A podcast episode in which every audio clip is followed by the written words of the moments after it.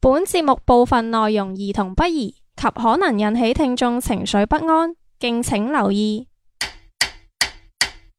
相約六時，分享你我故事。生活點滴，記錄精彩人生。繁華都市，匆匆擦肩而過。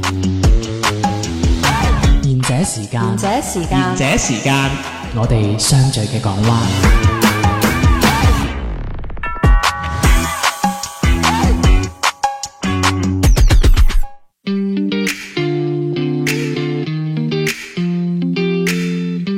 大家好，這個節目叫賢者時間，我係地地天天。我係小明，我係阿迪，我係小遠，咪知咪開始之前咧，咁啊，我哋都例牌都傾下啲閒偈啊，咁樣。喂，我近排咧發現咧，因為咧，誒、呃、誒、呃即係你知而家疫情啊，咁啊，大家都要誒、呃戴口罩咁樣啊嘛。咁、嗯嗯，你知啦，即係而家戴完口罩咧，即係人均顏值都會上升噶嘛。即係尤其好似細路呢啲咁樣嘅尊容，係咪先？大家戴真係真係成吳彥個祖啊，反丁龍史，咪反丁， 我成日講日文名㗎，咩吳彥祖啫，起碼都吳彥祖江咁樣。哦，即係，中國嘅沈騰，你咁話吳彥祖啊，真係救命！即係你即係成個龜梨和也咁樣㗎嘛，唔係成個啊，唔係嗰個叫咩啊小鹿純咁㗎嘛，係嘛？ 人哋唔喺度，唔喺度死咗定咩？好似係啊。唔係啊，黐孖筋，喺度斬你 啊！人 哋 fans，你真你真係成個小鹿純咁樣啊！戴咗之後 啊，大粒唇，係啦係邊個位大粒咧？係啦，咩？點 咋？你好想人死啊係咪啫？ 係啊，OK，佢真係死咗㗎，係。 點你想話人死唔死咯？ 咩？嗱咁樣咧，咁樣咧，即係咧，我發現咧，原來咧，即係而家好多人咧，即係佢戴口罩咧，依家就即係依家你知我懶㗎啦，即係都係戴藍色嗰啲嘅。嗯，嗯，咁但係咧，我而家發現身邊好多人咧，戴啲好鬼好睇嗰啲口罩喎。咁、嗯但係我就係想問，誒、其有實嗰圖案，嗰隻嗰啲嘢其實防唔防疫噶？ 即係以之前咪有隻日本嘅咁樣，戴完塊面好似細咗嗰個咧。即係佢揼咗起身，好似好似係啊個係啊係啊，但係我記得話嗰啲係唔防疫噶喎，即係話依家啲人真係為咗靚，真係咩做得出噶喎啊！嗯，其實可能因為而家過咗嗰個緊張時期咯，好多人都會覺得，嗯即係粗，即係粗心大意喎。啊同埋咧，我覺得好似真係我哋習慣咗戴口罩之後咧，嗯我發覺我身邊都有一部分嘅朋友，佢會將口罩呢樣嘢戴，即係當成係一種裝飾啊。哦哦，，即即係係儀式感，嗯，唔係佢即即係係個佢會口。罩就寫 low 歷史咁樣，係咪？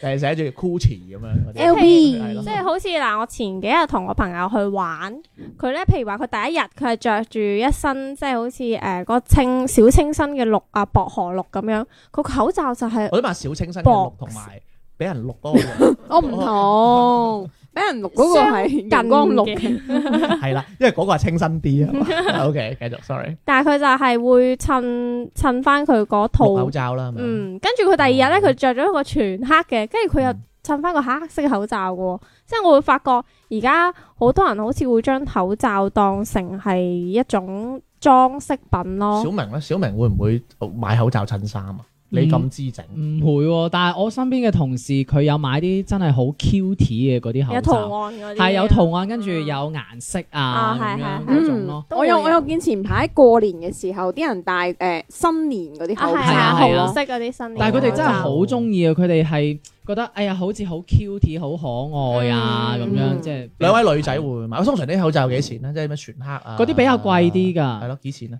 有圖案嘅，好似都貴啲吧，差唔多應該將近要一蚊雞吧。黐線啊，咁平， 我都想買添。唔係普通呢啲都係幾毫子一個啫嘛，而家係啊，幾好係好似係啊係幾毫六子毫啫子嘛，係係啊，啊即係有同我啲係稍微貴貴啲貴㗎啲咁嘅，咁貴好多倍喎，係啊，因為佢有咁計。係啊，真係貴係啲啊㗎，即係可能有啲貴咗貪成靚咁倍兩位女仔會唔會因為我啲襯衫而會買呢啲嘢？誒，我唔中意，我中意戴淨色多咯，我唔中意戴有顏色嘅口罩。最好個我覺得佢唔防，戴啊我覺得佢唔防，即係唔防疫咯。因為戴口罩都係為咗要防疫誒疫你情戴啊口罩係嘛，防狗公嘅啫， 防你。 咯，防你口水我怕從頻今日頻。開始我唔係狗公。咩因為佢呢搞句啦？話係啦係啦，冇問題嘅，唔係狗公就得㗎 嗯啦。狗仔。點啊你咧？誒，我一時時咯，如我果都我係去試有嘅錢有錢咪戴口罩佢一樓有錢 㗎，如果我去玩啊，或者我想要影相嗰啲，我就會會帶一啲。咁影相你可以除低㗎，又啱喎，有啱喎，但係有時候我又覺得除咩啊？除低 個唉，真係好鬼死，但有時又好敏戴感啊，真係戴口罩影相其實都幾好睇靚啲㗎，㗎，係啊，另一輪風風味。講起小丸呢個戴口罩靚啲咁樣啦，嗯咁我近排咧就上論壇咧就揾到個古仔啦咁樣，係咁個古仔係講咩嘅咧？個古仔咧個標題就係咧，我戴口罩嘅樣子唔好睇，咁所以咧就男友同我講咧就暫時分手咁樣，被暫時分手，係啦，即係係即係少個鼻唔子同聽係係唔同哦㗎被暫時。哇！呢個係新嘅藉口哦新喎，新氣 象係啦，新嘅分手理由， 係幾啦。跟住呢個時代嘅啊 Gen Dan 啦，係啦正咁正就講啦，即係話咧就誒有個女仔啦，同佢男朋友咧一齊兩年啦咁樣，咁個男個女仔咧，唔係 sorry 個男仔對佢好好嘅，咁咧因為咧就新冠疫情嘅原因啦，咁樣佢哋咧因為防疫就可以戴口罩啦，而家出街咁樣。係咁咧，因為咧佢話誒，因為佢呢件事發生比較之前嘅咁樣，咁因為之前我哋都係隔離啊，冇出去噶嘛。嗯，嗯，咁好啦，咁難得有得出去啦，咁就咁啊大家約啦，約咗出嚟啦，咁咁個女仔咧就戴咗口罩出去，咁個男仔咧其實係未見過個女仔戴口罩嘅喎之前。嗯喂，嗯跟住一見咗佢戴口罩之後咧，突然間咧就冷淡咗好多喎、係啦，跟住咧就死唔話佢，喂，點解你戴口罩個樣怪怪地啊？咁樣咧，即係咁嗰啲嘢啦，咁樣咁你知啦，咁通常啲女仔覺得，喂，大家隔離咗咁耐先見得翻，講句唔好聽係咪先？吓、即係叫咩啊？小別啊，勝新婚噶啦嘛，喂，點解又對我咁冷淡嘅？咁樣係嘛？嗯咁開始係懷疑㗎啦，你知啲女人係嘛，全部都讀哲學噶嘛，懷疑論啊嘛，係好勁啊佢哋咁咁。樣咁跟係啦跟住咁跟住咧，咁啊佢就翻到屋企啦，咁樣佢唔知發生咩事啦。突然間佢男朋友就當晚就俾咗條短信佢啦嗯，就話喂，不如我哋暫時分開一下先啦，啊咁係樣。咁咁佢係問喂點解喂搞啲拱嘢咁樣？咁嗯個男朋友就話：我覺得你戴口罩個樣唔好睇啊咁樣。佢話佢話都唔係都唔係真係分手嘅，暫時分開一陣啫。等疫情過咗之後，大家除翻個口罩，咪喺翻埋一齊咯。又攤翻着咯，咁樣。係都啊。得啊，咁跟住個女仔嘅意思就吓唔係啊嘛，喂你咩意思啊吓你啊即係咩點啊即係點啊即係吓即係因為戴口罩唔好睇俾人分手啊啊我係咪第一個㗎啊咩事啊咁樣就發咗上網就問一問我哋啦咁樣喂咩料咧咁樣吓聽完呢個故仔大家點睇咧又靜咗喎成日 有啲都搞我覺得笑真喎係新年新藉口喎，都過咗好耐㗎啦新年到呢依個家呢都呢個男朋友係咪太耐冇見過女朋友，終於見到面，想終即俾係個 surprise 佢啊唔係要搜集下有啲咩證據可以講分 手啊嘛？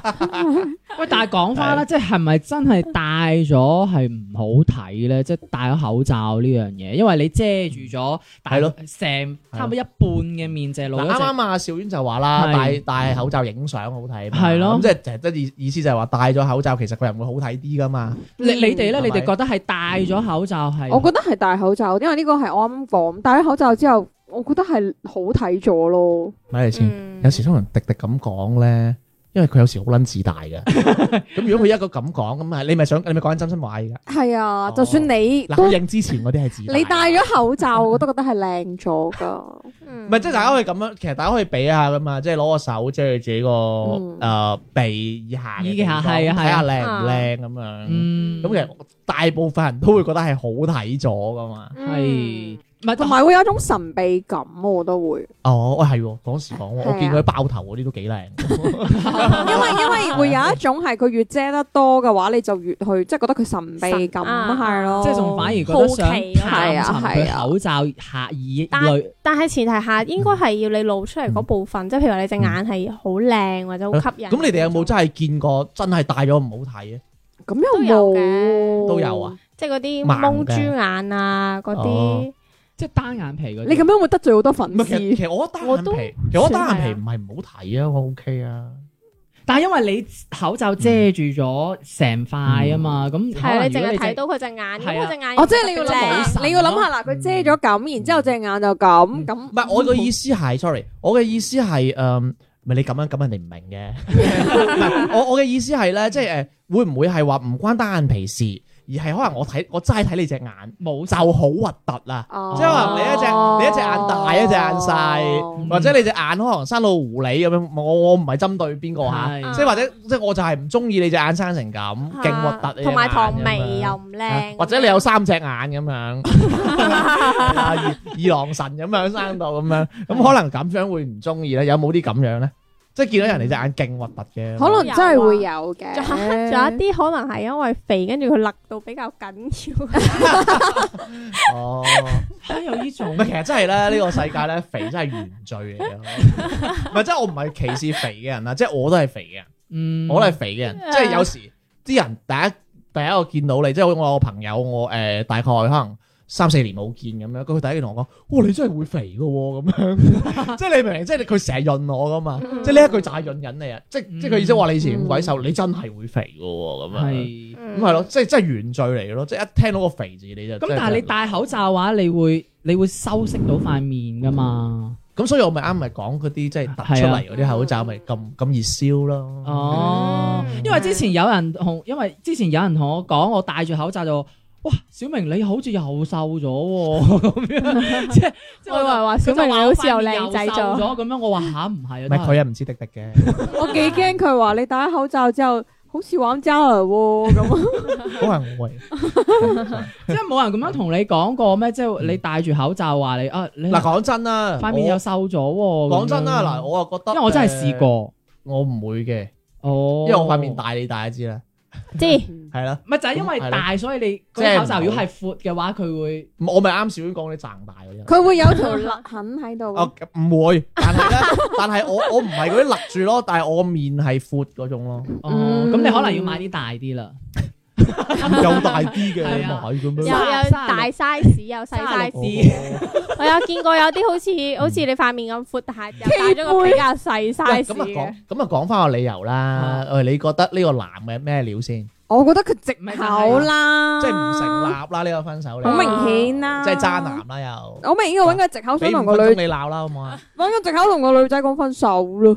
我覺得揾呢個分手真係好， 即係即嗯係即係。但係呢個男嘅又會咁樣同佢講，又真係佢又真係有好腦係啊噶。啊，點解你哋全部都肉言啊？真係好，真係好，做乜鬼啫？你哋唔係啊，即係我就覺得。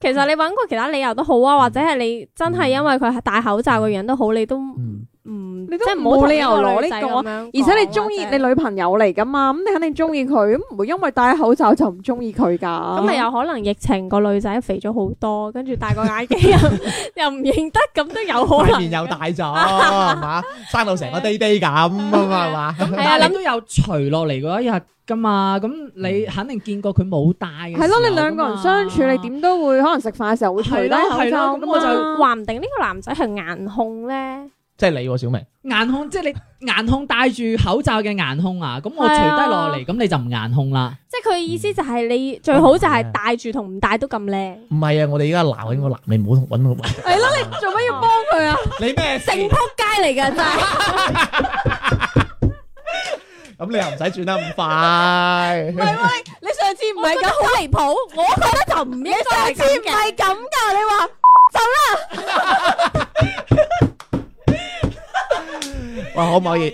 可唔可以尊重下啲聽又眾咧？唔啊係啲聽眾好高質素噶， 唔係啊，我要逼好多 啊嘢。唔緊要。其實我覺得呢個唔係粗口嚟㗎。遮雲就啦，係， 唔係即係關鍵咧，即係有時我我覺得唔係，即係咧誒，呃呢個呢個馬佬就把鬼㗎啦，佢個咁嘅藉口，我覺得。係啊， 但係主要就係因為你個藉口佢把鬼得嚟係接受唔到啊，即係例即係例如咩意思？即係話我話你個胸細，我同你分手，咁呢啲嘢即係呢啲都即係唔係話接受到合理啊嘛？因為可能你個胸真係細啊嘛，明唔明咩意思先？即即係意思係佢真係中意大胸嘅女仔。係啦，咁呢個冇辦法，但係唔係，你聽我講，你你咁嘅樣咧，你意思係話，哦，我唔應該話你個，我唔應該人身攻擊咁你唔樣。但係係啊關鍵係，但係關鍵係，你個胸細係事實啊嘛。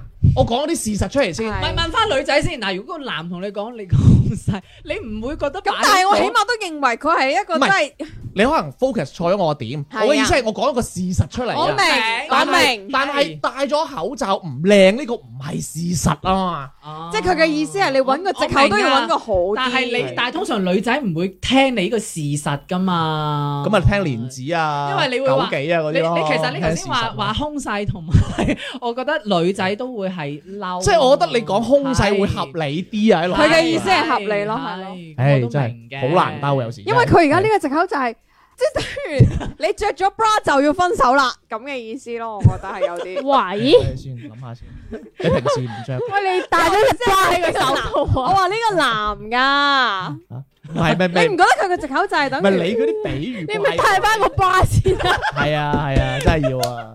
你唔覺得佢就等於係呢啲大咁家嘅有啊可唔可以嘢大巴做節目？我唔着底褲啊，你知唔知？唔係啊，我意思係話佢佢就係呢啲咁嘅爛藉口咯，你根本上都唔正常、唔合規 嘅。即係其實就係強迫。 合規都有過期啊㗎，唔係，但係佢都有，翻部門做嘢，啊大方邊邊？唔合但係規。佢又扭，佢又有腦啊！佢諗到講口罩唔靚呢樣嘢喎。唔係即係我我有時明呢啲馬佬嘅，你知啦，啲死人馬佬咧就唔想 hurt 啊，唔想 hurt 你啊。我覺得佢係想想反， hurt 㗎，其實因為你話你點解話唔想 hurt 咧？啊即係例如，如果真係我話你個胸細，咁啊攻擊啊就就真係人身嘛。攻擊啊嘛係。但係誒口罩啫喎，唔關你事嘅喎。但係你都係話唔哦係啊靚啊嘛，你都係講咗個女唔啊咁講我醜咯，其實我覺得佢係想盡快揾個藉口係啫。即係佢想轉移一個目標，但係可能佢佢個人又唔係好叻，又諗唔到乜嘢嘢，所以就諗呢樣嘢啊嗯係。佢有冇可能話我中意咗第二個咁噶嘛？死得好快嘛？佢覺得咁樣咁其實樣。咁又冇乜問題嘅。咁可能佢覺得喺個女仔心目中，如果我咁樣講，嗯我就死得好快啦。但係如果我話你戴咗口罩，而我哋呢段時嗯間暫時分手，啲死人馬佬係咁嘅，即係又唔想做衰人，係咯講咧又要講到，唉，其實係第三方因素，嗯，唔關即係呢段你呢事段嘅疫情期間我哋分手啫。係過咗疫情，我哋咪又撻翻咯。哇！咁佢都幾識玩喎，暫時分手，係啊暫時分手，因為戴咗口罩，所以點暫夠你時識玩啊？到依家都冇女朋友，我就唔俾人身攻擊 partner，人身攻擊咩？我而家讚緊佢喎，話佢識玩喎。係你的說話麻醉過神經，或已早知明，才痛至絕境。車廂裏、梯間裏，混混亂亂你身影，粉碎。手機裏、聽筒裏，進進退退，難蘇醒。難進睡，就算不懂去還手，停滯那個商場門口，你沒留下分手理由，然而難及我自備了手扣，望見分針向前走，才自覺已不能留守，這道牆後終可暢遊。故事還有 one day at a time。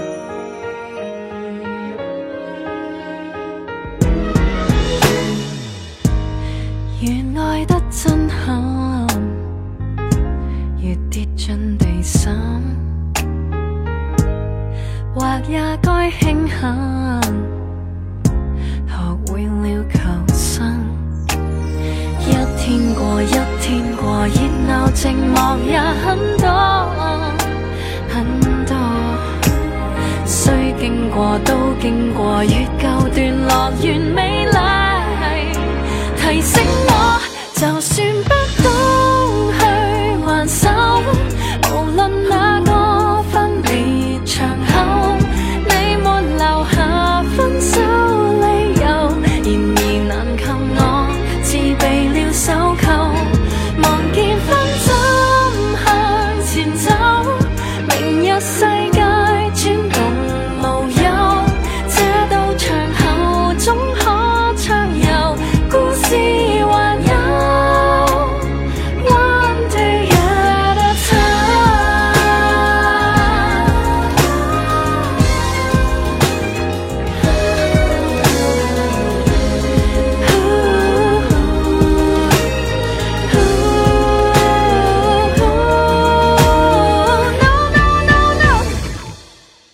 自信一天向前走，能逐寸體傷痕埋口，再沒時候花於逗留，以後還有 one day at a time。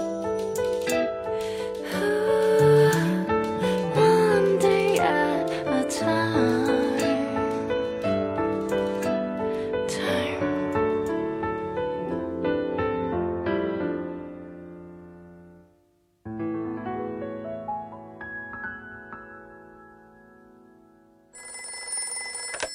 もし喂，師妹，もしもし賢者時間下半 part 開始啦，何これ講咩日文啫？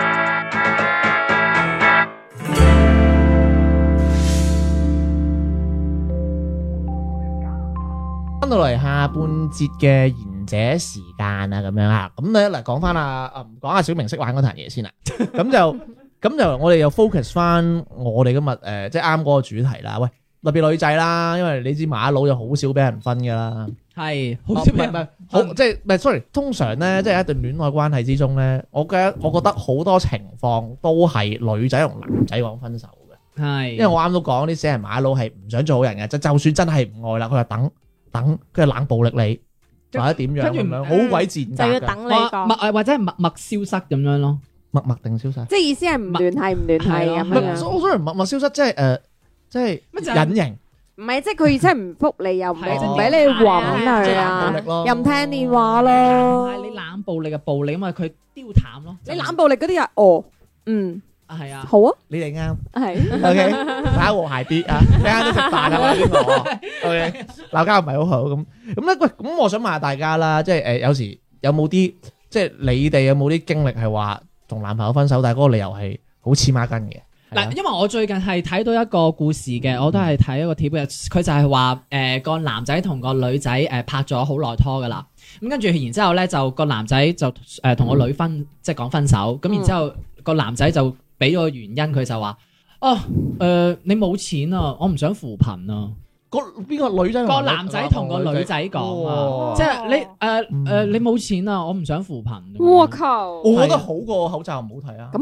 啊係，就即係講咗個事實嘛，真係窮啊你。吓！但係你唔覺得你唔覺得把起兩把火咩？即係會啊個男同會啊女會啊講話你冇錢喎，因但為係你冇錢，但係係你要明白，你呢個起碼都把幾兩把火，但係嗰個口罩係令到你把唔起火 嘛， 即係你會殺住咗係嘛？係啊咯，咁即係你寧願聽話你冇錢，都唔寧願個我你口罩唔靚。係，啊，吓嚇哦，佢俾錢冇乜所謂咁就，即係其實你兩個都嬲噶啦，咁但係你嗰個真係無厘頭，哦啊即係順嘛，順耳啲係嘛？係咯啊，我唔想扶貧咁係樣啊，。咁我最多咪我係咁窮噶 咯，咁黐線。死啦！如果俾咗我真係會嬲喎，咩叫扶貧啊？咁樣咁會啊兩男仔兩梗係要個都嬲㗎啦養你男家要養個喂，女唔㗎啦。係喎，同你真係扶貧喎，你咁孤寒， 唔係，但係個男同個女講嘛，因為作為個男，你應該係就係男就係養個女仔噶嘛，咁你同個女講話你冇，咁即係你要打玩個有錢，嗱，呢期節目錄咗佢，因為呢條咁嘅友咧，係啊佢成日同我講咧出去 A A 制嘅，唔係啊，佢之跟住佢前又都話咩啲男嘅就應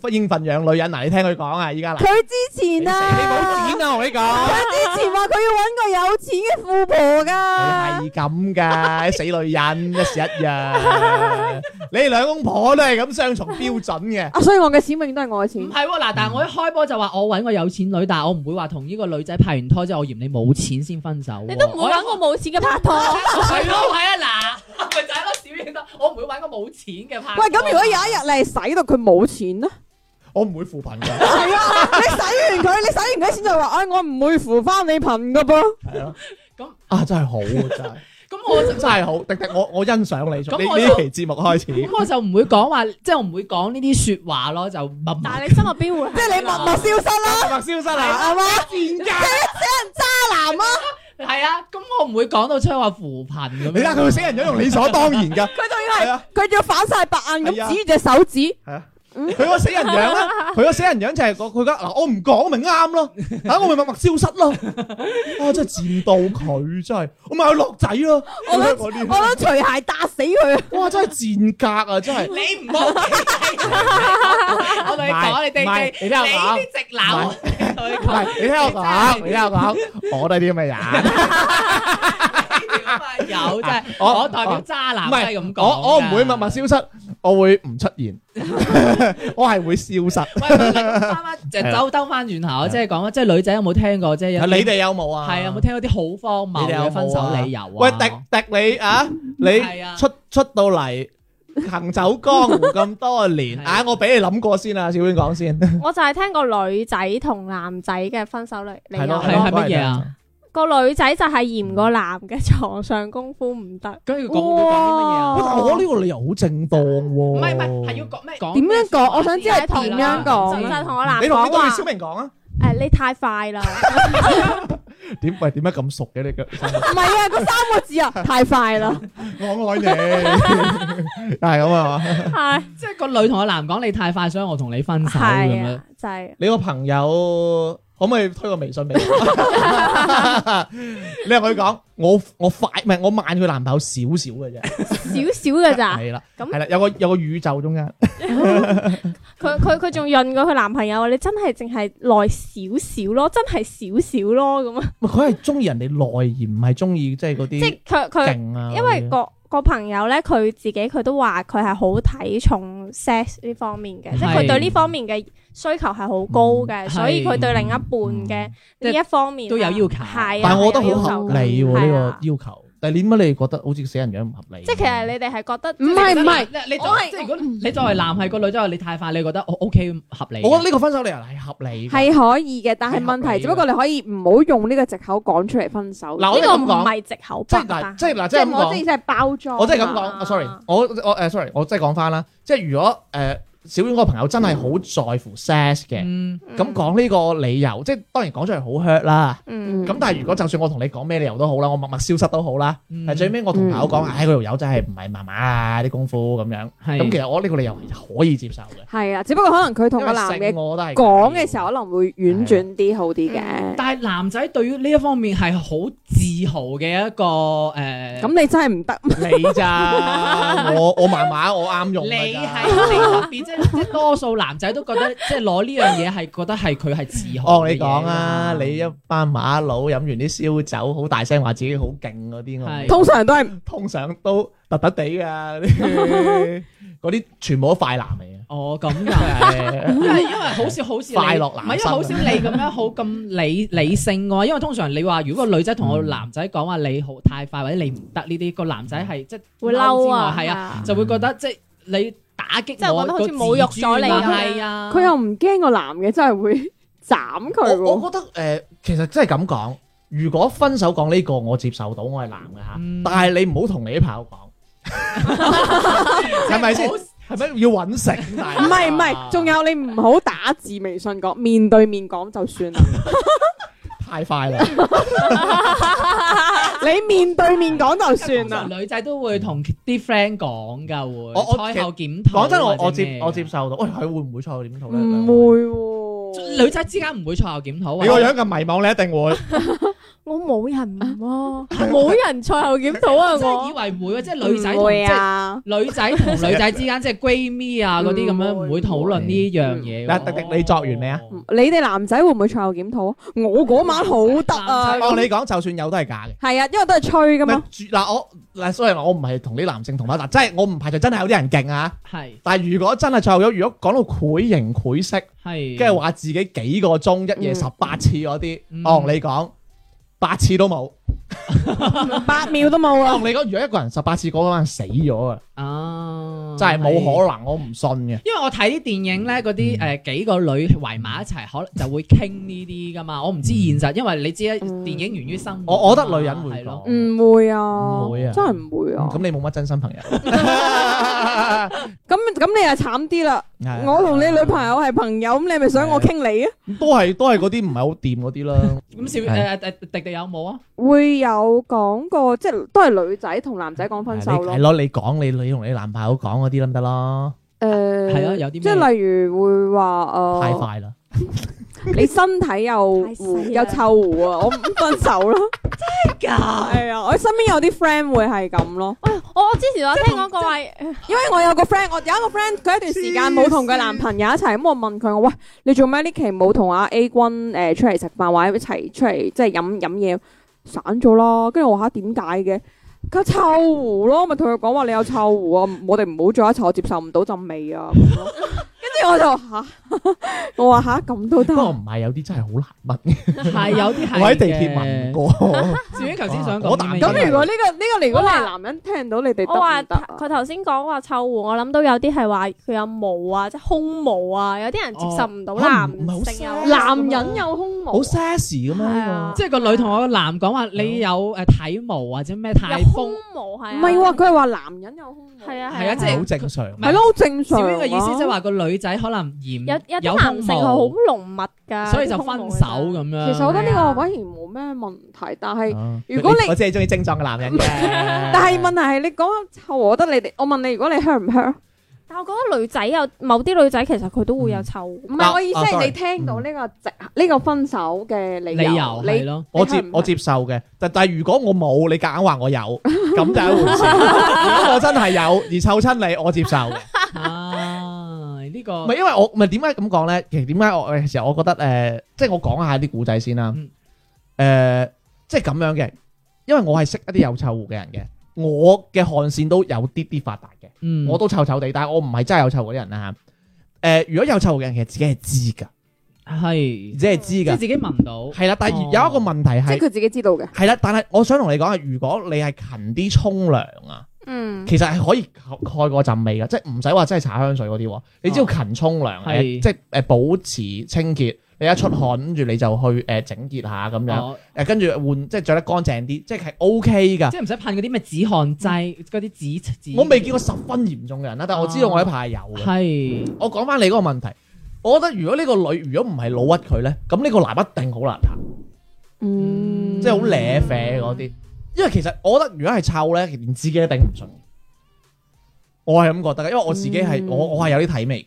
嗯，我有時即係我我沖涼啊，我我會好特登咁樣，我會洗架底先㗎。嗯係，我係我係咁㗎，我係，嗯所以我就我覺得你嗰個朋友即係一係佢就即係渣咯，一係就佢嗰個男嘅真係好好有好好大陣味嘅，係咯，即係好令。舐啡咯人唔信咁樣。即但係係個人個人衞生好但係即差係咯，即係我覺得啊，溝女應該都唔會舐啡得去邊㗎係嘛？但係唔係，我覺得佢係迪迪應該屬於講嗰種嘅第一種，可能真係好大陣味嗰啲。嗯我唔知道我 friend 係因為想同呢個男人分手啊，定係點樣樣？因為你因因為佢都係咁樣食飯同我講翻，我就冇再追問。冇真心朋友係咁嘅。因為涉及體，因為其實啲涉及體味啊嘛。嗯你你諗下兩個人好親密嘅誒 close 嘅，但係會其實多都有啲人身攻擊，其實我覺得係啊，係啊啊，即係等於話空勢，我覺得係一一樣一樣都係人身攻 擊。。小明，你啱聽到嗰個係咩？咁但係誒、呃我啱啱聽到嗰個就係、呃我聽到古仔就係個男仔同個女仔講咧，就話誒、呃我係有宗教信仰，我係信嗰個基督教嘅。哦，唔可以有婚前性行唔為。係，跟住咧就你同人講得多啦呢啲 嘢，當晚咪執翻劑。跟住咧個男就話嗱，因為我信基督教，咁所以咧誒、呃我覺得你，我覺得你實在太靚啦，太吸引我，即係我，忍唔到。係啦，我忍唔住啊，忍喂，唔呢到啊。啲真係唔算渣男所以喎。我想佢起碼未食人隻所以豬我啊同！你，所以我我真係忍唔到，所以我真係冇辦法同你喺埋一齊啊。咁我今晚就改拜關二哥咯， 即係嗰啲啊。講起呢個，仲有啲係佢會拍拖，跟住然之後會去睇，即係大家夾唔夾啊啲八字嗯我睇八字，嗯，同埋哦係嗰啲屬相之類嗰啲噶，我我係見過，因為誒即係呃誒，例如結婚啦咁樣，跟住一齊去睇八字，真係唔夾，所以唔結婚喎，嗯屋企人唔俾咁嗰啲係喎。啊係啊，我係會有血光之災有啊！啊有會啊，死人嘢。有時有或者係誒老係人咯家嗰啲咁樣。喂，你哋咧，如果真係誒好愛啊咁樣，又誒八字唔夾咁結嘅，咁你都咁樣講啦，咁唔通仲即夾係你硬結啊信，？你信啦。梗唔信啦，我唔睇八字嘅喎，你睇九字，銀唔係如果如行果戶口有幾個零嗰啲啊係嘛佢睇七啊。啊？第七，我通常係會搭埋父母出嚟㗎，就話哎呀誒，啊！我不過你唔好話，我之前有個朋友咧係，佢真係咁樣被分手，甚至乎八仲字要唔夾，係係係老人，即係佢嘅同我講翻害埋佢就老人家佢已經係懷孕咗，即係我呢個女性朋友嚇懷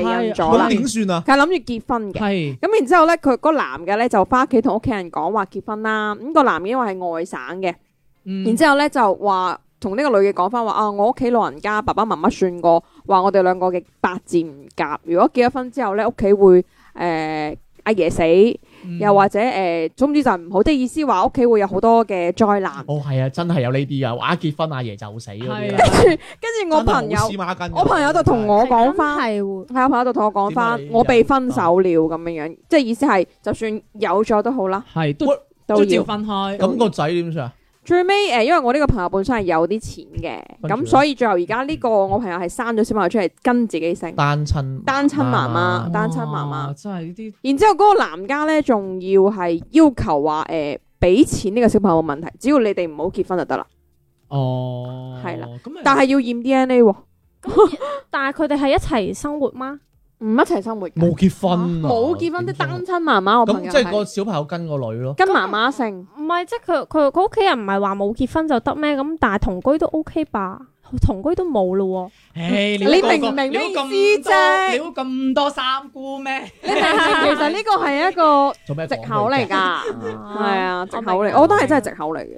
我嗱覺我覺得呢樣嘢就真係乜嘢，因為已經大咗肚，你唔係，即係仲首先我唔清楚啦，因為有啲人屋企係好迷信嘅，係咁就有即係因為咧，即係咁講下，如果你個人又好孝順，真係 check 到係阿爺死咧，係咁又咁對於個男嚟講係難揀嘅，即係我係理解嘅。嗯咁但係即係如果係有小朋友嗯咁樣，我又覺得好過分嘅。咁其實真係一個兩難噶嘛，你一係就阿爺死，要係係咯，你 唔要埋個小朋友添，仲要唉呢個我真係好好恐怖。係啊，呢個 係我呢個係我聽過最，我覺得係最荒謬。咁好啦，嗱咁我啊上網啊揾到啲精選咗啲都誒有啲係 OK 嘅啦，咁樣啦，咁啊問問大家啦，嗱我啊聽過一個好有趣嘅，咁呢個男嘅咧就同個女講，佢話佢細個嗰陣咧就撞親個頭，係啦，咁咧就得到一種病咧，就會一直會中意其他女嘅咁樣，所以就要分手啦。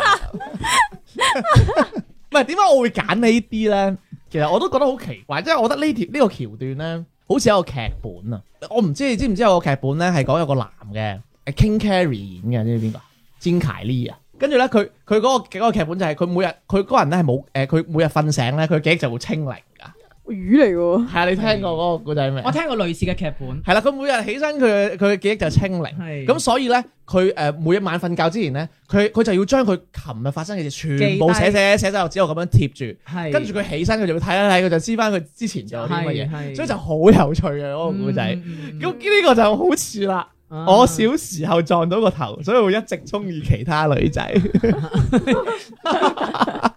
所以我要同佢分手咁樣。係啦，佢就賴咗個外部嘅因素啦。我覺得呢個係同嗰個口罩樣衰係有得揮嘅，都係爛藉口係。啦。邊個你你接受咗邊個咧？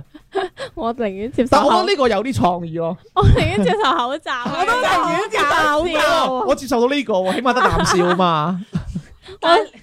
我想我想我想去見下幫佢診斷嗰個醫生我啊！好想同佢做朋友添啊！即係即係唔係即係大家一齊出嚟度下嘢啊！唔係啊，借錢啊！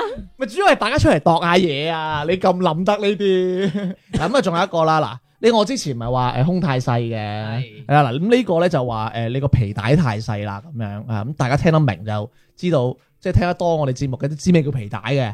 係 啦，係啦，咁我哋會鬧誒一個女仔會同一個男講，喂，你皮帶細得滯喎，啊唔係好唔係好粗啊咁樣咁啊，咁點咧？其實有少少似阿誒小丸嗰個咯，性生活唔愉快哦咯都係呢類太快咯，係咯，但係我覺得呢個會 hurt 過太快，快咯。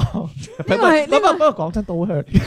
呢個都係講緊你哋嘅致 命係啊，咪就傷。係咯，都係傷自尊噶嘛。男人最最怕就係講呢啲嘢。但一寸短一寸險喎。男人最痛啊！ 男人其實無非就快啦，誒短啦，嗯唔係唔係真係講真細啦唔係真係講真誒。作為男性啦，小明，如果俾人話短啊、細啊，咁其實會唔會 hurt 咧？真係係 hurt 㗎，你會硬住噶嘛？因為呢嗯呢樣嘢係最最乜嘢攞出嚟可以炫耀嘅嘢嚟㗎嘛。我我唔反駁你，真係 hurt。咁你男佢嗰個如果你同朋友同佢講話，你嗰度唔唔係，不過其實講真啦，話話你 hurt 同話你唔得啊，嗯話你快啊，都差唔多係。啊，嗯，反正都係話你嗰度啦啊，。不過其實講真，又好少話有女人俾人話誒你你功夫床上功夫唔得咁樣。我我我俾人話過就係話誒好衰嘅嗰啲男嘅就即係唔係分手嘅，就鬧啲女嘅咧就話佢誒，即係我覺得你誒、即係唔啲技術唔好啊，即係唔夠片嗰啲咁樣識扭腰啊咁咁樣。樣，但係如果你個女嘅技術太好，咁證明佢係又經驗太豐嗯富，係咯，咪經驗太豐你個富男友啦會咁有吧。啊，好難同你揮嘅，我有啊 哦時男都會有啲㗎罩忌㗎嘛係啊佢會覺得哇，係使 即係你之前嗰啲可 能你你講嘢好鬼死得意。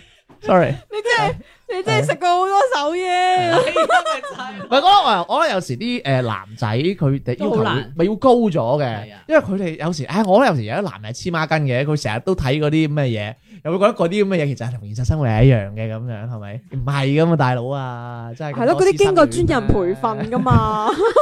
係咪真係？唉，真係。喂，咁好啦，喂，咁啊又講一個啦，呢、個都 interesting 嘅。佢話個女同個男講：你起床遲過我，所以係我同咪你係咪分手嗰度起咗？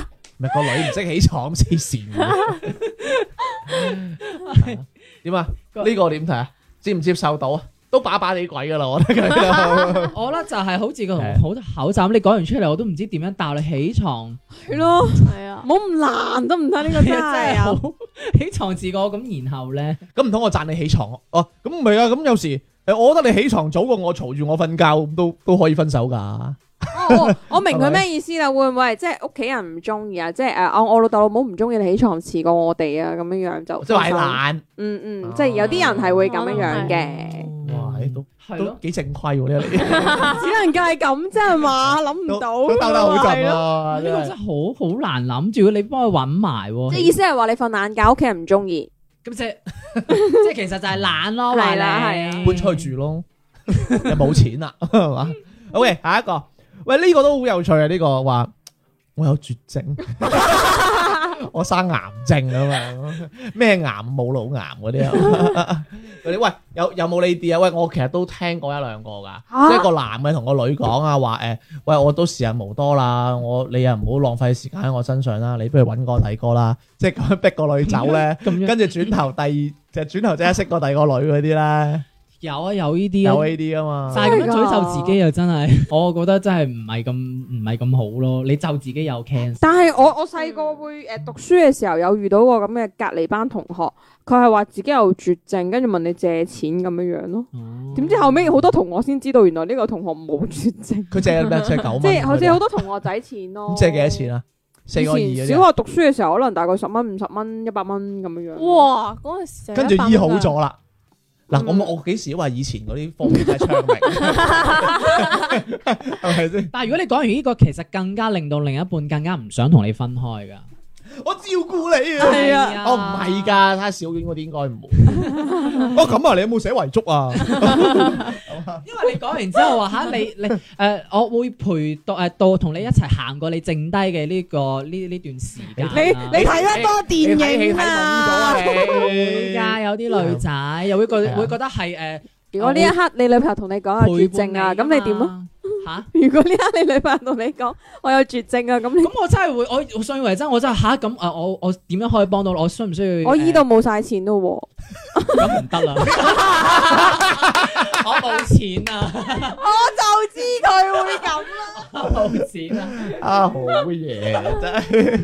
喂，咁仲講一個啦，我改變咗性取向， 即係突然個男 其嘅。實呢個都幾好嘅藉口嚟。個男嘅同我女 講，我中意咗男人； 個女嘅同我女，喂，我係男啊，嘅我中意女仔。係啊，呢個其實都幾好嘅藉口嚟嘅。 啊，幾好啊！你接 受到，喂，你冇辦法喎。咁如果佢真係咁講，你但係琴晚先執完一劑喎，如果係呢個情景嘅話，就係擺明就係爛藉口啦。唔係我話執翻劑中藥啫，你哋要醫嗰個病啊 嘛，但即係係都好你似之前，我絕症嗰個女朋友啊，但係 但係呢個都幾 hurt 下噶喎，因為有啲係真係好真，跟住嗯你突然之間咁樣同佢講，佢會覺得你好似係利利用佢打掩飾咁樣哦啊，係 hurt 喎。係啊，係啊咪同埋咧，即係誒、呃即係嗰啲咧，嗱，即係嗱，我想講一個就係、嗱，之前純潔講噶啦，我冇屈佢噶。 純潔話咧，佢之前咧係俾個 lesbian 叫咗佢女朋友，記唔記得啊？係係咁嘅事嘅。嗯咁但係佢女朋友之前同佢一齊噶嘛，當然佢女朋友冇同佢講話，哦，我係我變咗 les 啊咁樣。係但係純潔同我講話嗰一刻其實係即係好侮辱啊！哦即係我俾我馬佬靚仔過我啊，點樣好有錢過我啊，都冇問題嘅笑係咗啦我都鋸鋸地。係但係聽你俾我咁，即係俾個女人咁樣。係俾我 lesbian 咁樣，喂，即係點啊？吓，即係依家點啊？即係我係咪係即即即我唔得啊！啊？即係即係係咪滿足唔到你先吓？即係嗰種喎，擺明就 係咯，即係其實係有少少你皮帶細咁嘅啫喎。都係侮辱噶 喎。仲冇用過啊你皮帶細喎，因為有啲男人佢誒嗰個叫咩誒好勝心比較強啊，咁佢會覺得啊你即係轉個頭，講到性事方面就唔係啊啦關好性 心事嘅呢啲，自尊嚟即係嘅呢如果你啲。輸俾一個男嘅都唔即係好過係啊係啊即係如果相比之下就鋸鋸地咯，咁即係話喂你俾人飛啊，係啊，咁個女人叫咗啊咁。即係即係起碼你揾個靚仔都冇問題。你俾個女人錄真係怪怪地啊，有時咁如果調翻轉頭咧，如果個男仔同你女仔講話，我我絕誒中途咁樣中意咗，都 hurt 㗎，喂呢個又係關乎自尊心哦即係都啊！係一樣啦。即係點啊我都覺你哋都覺得係即係嘅即係我，你覺得你女仔你覺得你係寧願㗎中意男仔都唔唔中意我啊係㗎咁係㗎樣。係㗎，咪之前咪誒，即係喺微信咪有啲視頻咧，咪講個女人去捉奸嘅。即係其實兩個男人冇冇着衫喺度噶嘛，係啊因為嗰個女其實佢鬧嘅點，你唔係話鬧你哋兩個搞埋一齊，講你為什麼是男人 咁樣，係咯，你會係啦其實有人自己記得覺記得得記得即係你竟然輸俾一個男， 唔係佢唔係需要個鬧，佢佢鬧嘅點唔係話你你背住我去係去偷去偷食啊，係佢成日鬧嘅點係點解係男人啊？咪就你係你你係咯咁打冷，點解你仲有男人一齊？點解啊？即係係啊咁係就係覺咁樣。得自己輸俾咗一個男啊嘛。即係你啊寧願揀同個男嘅瞓都唔同。你哎又唔好掉紙，唉，真係有事。係啦， 喂，咁再講翻個啦，咁啊再講翻個啦。嗱，呢個有趣啊啦，呢個就係月經周期波動，身體需要其他男人嘅愛，所以去溝仔。呢個問翻男喎，呢個應你該你接唔接受得啊到？我真係我想煎 嘅。佢後邊都幾佢話身體需要其唔他男人係，嘅愛，即係關鍵係你個月經周期波動咧，即係月經期係做唔到啲咩嘅咪喎即。係主要月經周期波動呢個意思，其實即係等於我話我我谷精上腦，周期谷精唔上係啊，腦，即所以係我其去實搞佢嘅意思咧，可能大概就係話，哦，可能我就快嚟 M 啦，咁所以我情誒影影響咗我個情緒，所以我就想同其他男人啊啦。試下咁樣。哇！即係個個月都嚟一因為鑊月經，喎。所以我要去溝係仔啦，而唔係話佢經期要同其他男人。哦，哇真係不得了真係犀利啊即！係兩位用下呢咁個你 OK 男，你俾咗男聽完頭先迪迪講你，我咪想煎 佢，攞攞個煎餅煎但係你頭先佢嘅啊。解釋係即係都兜得到嘅喎，圓翻嘅喎，因為咁啊，好相對嘅呢啲 嘢。雖然咧，我又唔係好中意相對嘅論述啦，咁但係嗰個女覺得冇問題嘅，咁你冇理由佢食啊？我話唔愛你啦，依家係嘛？唉，真係。因為即係等於你哋男人嗯話啊，我飲飲醉咗酒啊，咁所以做錯事啊，咁咯。唔係喎，我好快嘅喎。你你知飲咗酒仲快㗎啦。喂，即係如果咧，我哋啊，即係講翻啦，即係我啱講咗啊，即係我哋馬佬通常，即係如果真係要提分手，即係大家都知我係拍過一次拖嘅。即即係如果你真係話俾我提，我係唔敢提嘅，嗯即係唔想做壞人啦。咁嗯小明啦，講埋之後，嗰個女仔通常你哋你哋提分手啊，你男朋友提分手咁樣嘅，我提，你提嗯，我提啦，次次都你提，嗯，大部分都係我提，大部分咁誒小部分嗰次係講慢咗係咪？嗯。少部分嘅話就應該係以前讀書嘅時候嗰啲拖下手仔嗰啲，跟住無緣無故係被分手了。即係又話即係嗰有絕個症誒，啊唔咁啊係，即係佢單係手啊嗯誒拖下手仔，咁拖下手仔，咁你以為肯定撻着㗎啦？以前嗰啲讀書小唔學係生啊！啊，你之前有個結論㗎，你搞嘢先要拖過㗎嘛。唔係就係以前我讀講過嗰個嘛， 即係我誒知送籃球巾嗰個，咁拖完係手仔之後就冇咗下文啊嘛，咁所以就嗰次算係被分手了佢咯都嗯幾，識貨啊，係咯，即係幾咁大隻豬都唔要，唔係我嘅意思係即係知 驚啊，知道會渣齋傻生咁樣啊嘛。咁就就就誒，sorry，小婉咧，我我一般都係呃衰人我做嗰種，即係都係真你係講，㗎，即係通常都係女仔講先。因為我會比較果斷啲吧。通常其實係咁嘅，我覺得有時咧，即係分手咧，係打都 feel 到嘅，嗯係啦、，但係咧，通常就係女仔一定係講先嘅。嗯通常咧，我聽過有啲嘅咧，就係話咧，佢知道嗰個馬佬想講㗎啦，我先，係啦，我先，我發微信先嗯咁樣。即係鬥快，即係即係依家我已經約阿小婉出嚟啦，誒去去茶餐廳啦，有啲人同你講咁樣，跟跟住跟住阿小婉講分手啦咁樣。咁其實咧，其實咧，我係想同小婉講誒，其實我係中咗六合彩咁樣，我係諗住同佢環遊世界嘅，咁哎慳翻咁樣係嘛。因為女仔可能想攞翻個攞翻個頭彩就我 係啦嗯講先，我飛你，唔係啦係你飛我。嗯係即係想攞個主動權喺手咯，唔係，但係我又諗到另外一樣嘢咧，通常男仔咧係唔會講啊，係默默唔唔出聲，跟住上要等到個女仔主動啊講。啊同埋好似而家好多咧，只要係男嘅提提分手，無論係咩原因，或者好多人都唔會去想了解咩原因，都會直接同佢講話渣男，即係會直啊接話呢個男嘅就係渣男咁 咯。即係只要係男嘅提咁啊分個女手，人你話個男唔得㗎啦，係嘛？ 話你細啊咁樣啦，係嘛？各係啊種各樣唔得咯哦。，咁好啦，唉，咁啊，無論渣男又好啊，善男信女都好啦，咁樣啊。如果大家有啲咩有趣嗰啲八字不教啊、血光之災啊，咁都可以揾下小明睇下嘅咁樣。咁點揾下小明睇下咧？咁再歡迎添加我哋公眾號《賢者時間與節目》啊。咁如果想同 D D 傾下偈嘅話，可以掃一掃啊，可以點一點右下角聯繫我們聽眾投稿會彈出個青蛙嘅二維碼，掃一掃就可以同我哋傾偈噶咯喎。咁今日節目時間嚟到呢度噃，拜拜拜拜。等，漸漸會成為好習慣。流連一番，無聊一番，等新出的襯衫。等，若是再能捱過多一晚，便會以低好心來舊患。全 vâng 憑愉快的晚餐，時間令痛苦都醫好。戀愛命運就像感冒，谁人又会受伤到老，亦难幸福到老，为何去又来也不知道。誰也沒法可免疫吧。失戀都似是斷斷續續感冒吧。完全在意料中變化，或長或短進化，治療那來又去的感情，不可怕。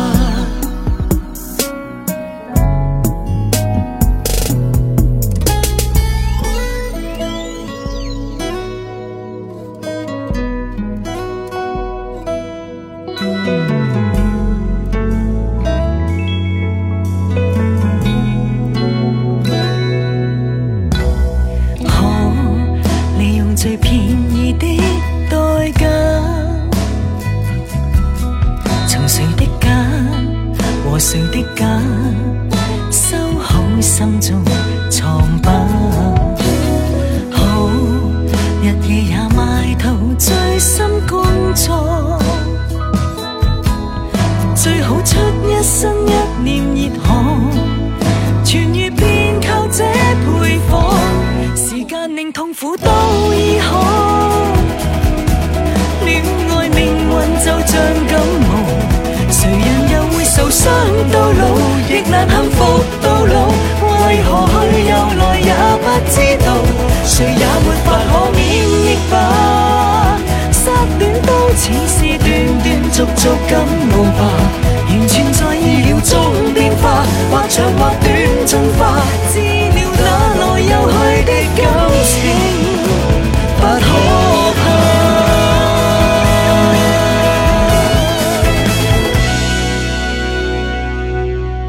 時間令痛苦都醫好，戀愛命運就像感冒，誰人又會受傷到老？亦難幸福到老。為為何何去去又又來來也也不不知知道道，誰也沒法可免疫吧。